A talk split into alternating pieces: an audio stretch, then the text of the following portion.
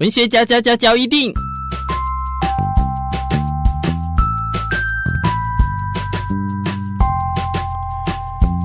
欢迎收听文学嚼一定。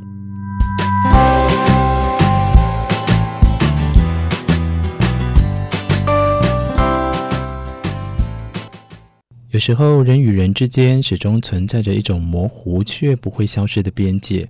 我们有时候可以称这个边界呢，叫做红线。无论多么亲密的关系，这条红线啊始终存在。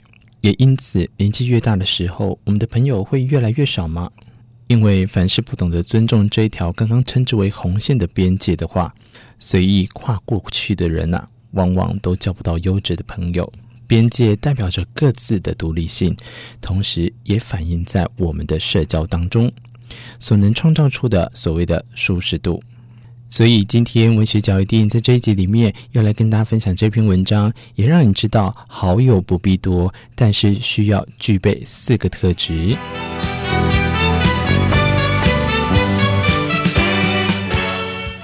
其实你觉得你的好友多吗？如果多的话呢，他会不会变成是普通的朋友，还是说朋友来来去去，有时候会变很好，有时候会变得比较陌生？这个啊，我有时候会觉得说，像这个所谓的好友，就很像刺猬效应的原理一样。刺猬在天冷的时候，总会靠着一起取暖，但他们始终保持着一定的距离，以免刺伤对方。因为有刺，所以要有边界。人和人之间也要保持安全距离，既不能太远，也不能太近。尊重就是这个距离，才能维持优质的关系。什么是真正的朋友？四个特质啊。我们常说啊，最好的关系是相处不累，不用互相提防。诶，这听起来好像比较用在职场哈。如果需要提防的时候，但是如果有个人可以让你卸下伪装，不耍心机，也不用防备的话，那么一旦他成为你的朋友，你就一定要好好珍惜他。我们现在就来看看所谓的好朋友的四个特质。第一个特质就是不会嫉妒你的好运。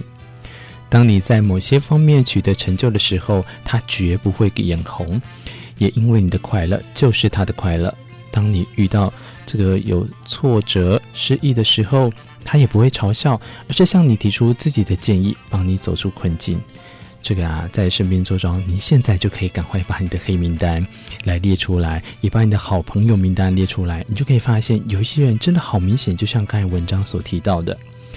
第二个特质就是不会相互玩弄心机，即使再有心机的人呐、他也不会用在对方好朋友身上。相处的时候呢，不用勾心斗角，没有那么累，而且也没有种种不确定的担忧。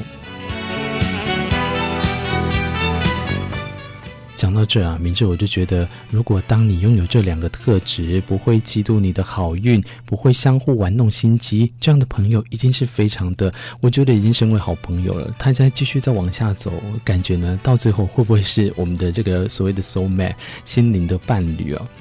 第三个特质就是互相保持善良，和朋友相处的时候呢，善良相待，意味着心灵的纯净，这是最美好的关系。你还记不记得，在我们的小时候，跟我们的这个这个所谓的朋友之间在玩耍的时候，就是这样的关系啊。我们总是希望有这样的一个人，能让自己毫无顾忌的倾注善良，让自己变得越来越好。所以带到第最后一个特质，第四个啊，啊，在彼此的面前不用过度的掩饰情绪，无论高兴、难过还是担忧。均无需遮遮掩掩。这时候啊，我就很想要对我那个很好很好的朋友说，其实，呃，对对我来讲，莫大荣幸，就是跟他能在一起认识这么久，那也能因为他的关系呢，让我变得越来越好。如果身边有这样的人，就是因为你们清楚对方的性格，了解彼此的为人，知道双方是能够分享喜悦、共同承担悲伤的人。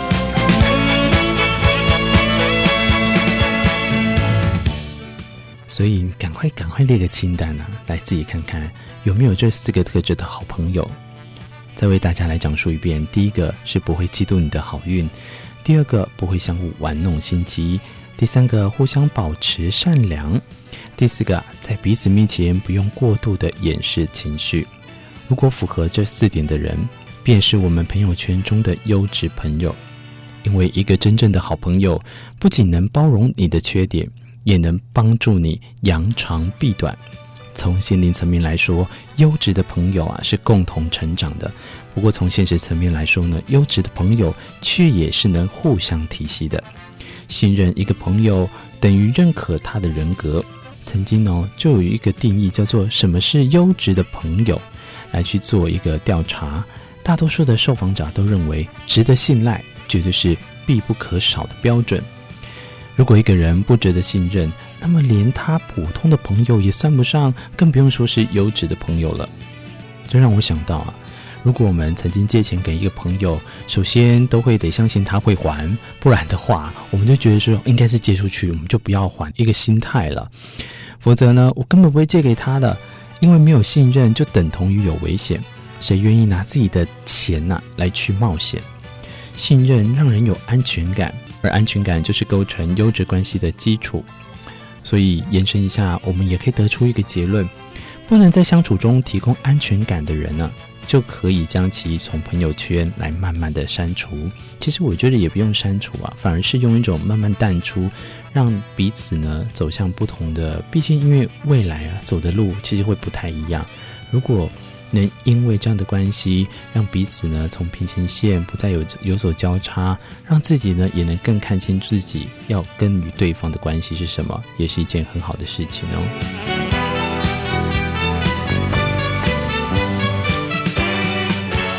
所以回到头来，信任与否啊，决定了我们对于一个人的人格评断。通俗地说，当你认为一个人不可信的时候，实际上就是在否定和贬损他人的人格；当你认为一个人可信的时候呢，就是在认同和赞扬他的人格。一个人的先天性格，再加上他后天锻炼所形成的做人风格，就构成了他的人格条件之一。听起来很玄呢、虽然人们与生俱来的先天性格是没有办法控制的。但是在后天的锻炼当中，我们能自主地掌控方向，经由养成良好的习惯来取信于人。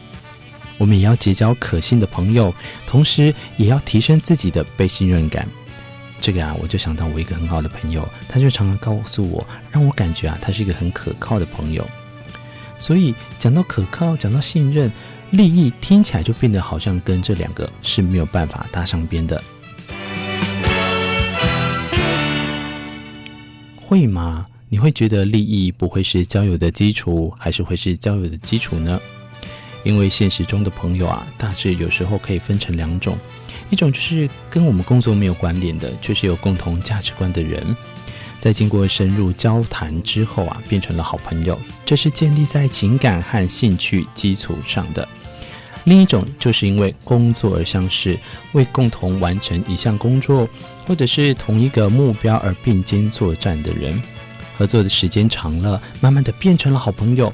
这两种朋友的基础虽然不一样，前者啊也跟利益的关系不大，但是后者呢，就在你的朋友圈当中、工作圈当中，却是因为深受种种利益的影响，很难成为我们自己彼此之间的优质朋友。